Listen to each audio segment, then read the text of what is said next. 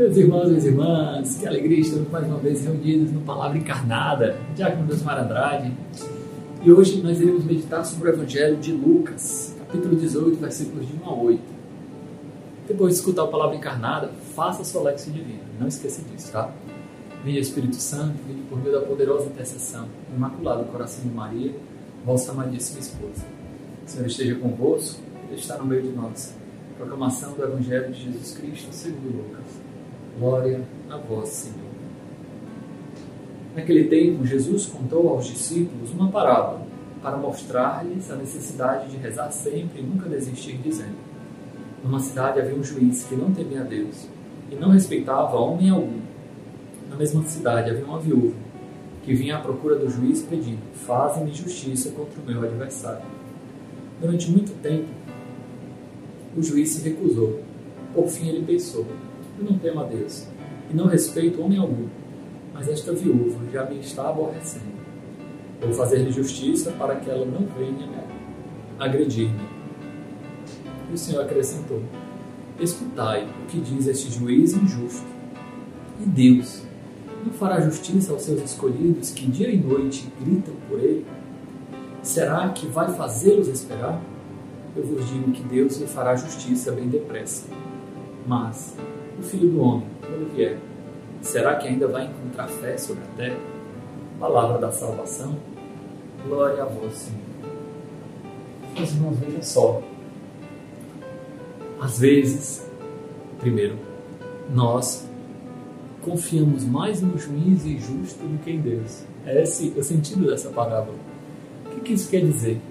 Ora, se um juiz injusto, que não teme a Deus, vai fazer justiça para uma pobre viúva que não tem méritos, que não tem graças nenhuma, que não vai gerar nenhum benefício para esse juiz injusto, porque ela insistiu, será que Deus também não atenderá as nossas orações pela insistência?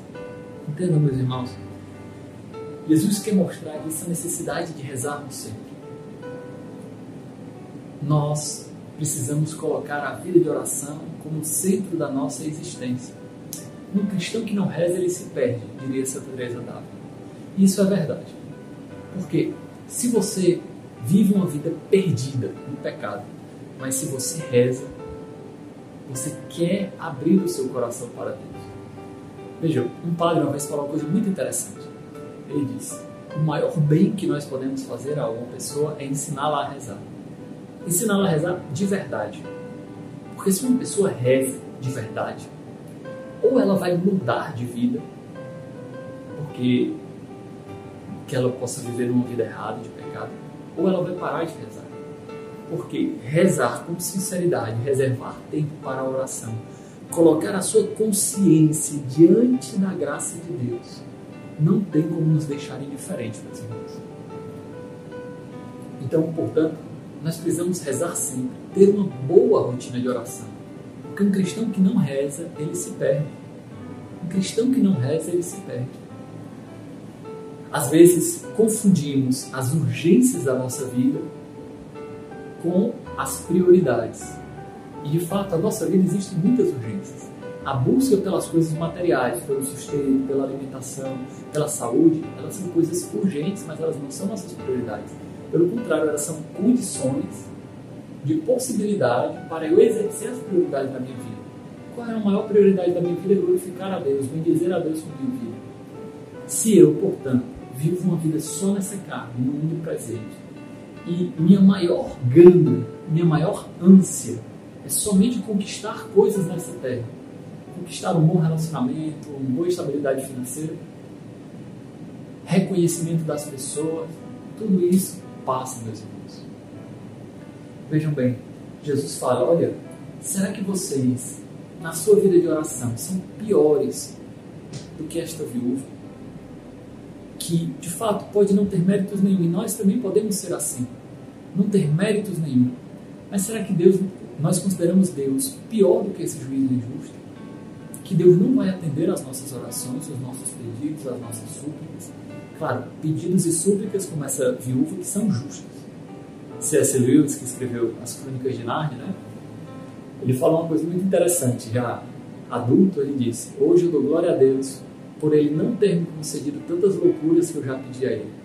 Porque Deus, na, em relação às nossas orações, ele nunca diz não. Ou Deus diz sim e nos concede a graça que nós pedimos, ou Deus nos diz espere um pouco mais.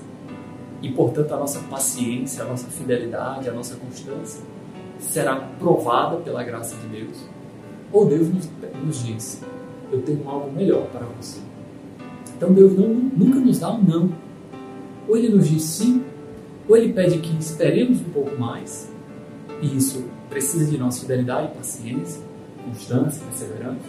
Ou Deus propõe algo melhor.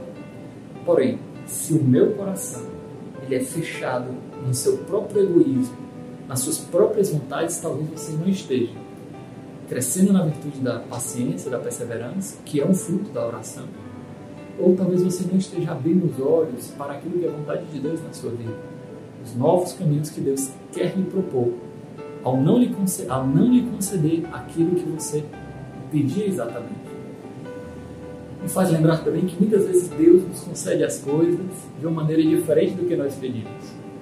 Naquele filme Clara e Francisco, interessante, tem uma cena no começo do filme, ali do meio, né? Do meio para o começo do filme, que Francisco ainda está com seu pai trabalhando na loja de tecidos e Clara vem comprar os tecidos para o casamento que a família queria obrigar ela a fazer. E Clara, nessa época, não sabia da intimidade do coração de Francisco, o desejo de consagração. E Francisco também não sabia do desejo de consagração de Clara.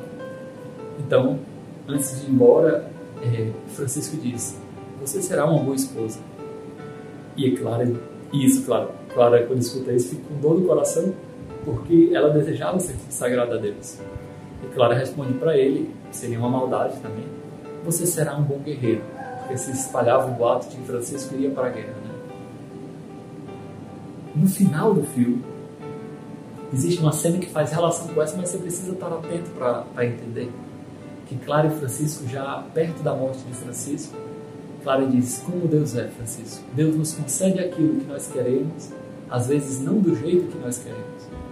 Porque de fato, tu fostes um bom guerreiro do reino dos céus, um bom arauto de Deus. Francisco olha para ela e diz: É verdade, Clara. E tu fostes uma esposa escolhida por Cristo. Então, vejam, abrir o nosso coração à graça de Deus. E é por isso que Jesus termina essa, esse evangelho falando: E o filho do homem, quando vier, encontrará fé sobre a terra, ou somente encontrará homens e mulheres preocupados com seus próprios desejos. Homens e mulheres que, por não rezarem, não abriram o seu coração à graça de Deus e, portanto, permaneceram isolados no núcleo duro do seu próprio egoísmo. Vejam só, meus irmãos. Uma pequena história para terminar essa, essa nossa reflexão, né?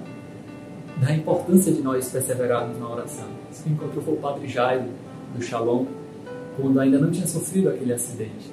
Uma parábola interessante e verdadeira. Ele disse que após uma missa, acho que dominical, uma senhora veio conversar com ele na sacristia e disse: Padre, eu queria dar uma palavra com você. E eles foram para o canto, e a mulher disse: Padre, eu desisto de rezar pelo meu marido. O padre ficou espantado, né? Ela disse: Já faz mais de 15 anos, eu não lembro exatamente quanto tempo, mas era muito tempo que eu rezo para o meu marido ser liberto do álcool. E, e Deus nunca me concedeu essa graça. Eu estou cansada de rezar pela mesma graça e Deus não me escuta, né? E ela foi falando das suas dores. Claro, entenda uma mulher que sofre em casa, né? Um coração contrito e aflito. Essa oração que mais agrada a Deus, uma oração sincera. E o padre, com certeza, teve uma iluminação do Espírito Santo e disse assim: Minha filha, já imaginou que Deus está esperando só amanhã para lhe conceder essa graça. Se você desistir hoje, você não consegue essa graça. Deus está esperando só o amanhã, já imaginou? Claro que nós entendemos o sentido que ele está querendo dizer, né? Tipo, persevere, né? O sentido próprio da palavra, persevere. Né? No domingo seguinte, chegou para o padre e disse: Padre, como é que você sabia? E ele sabia de quê? Como é que você sabia, padre? Padre, não estou entendendo, filho. Do quê?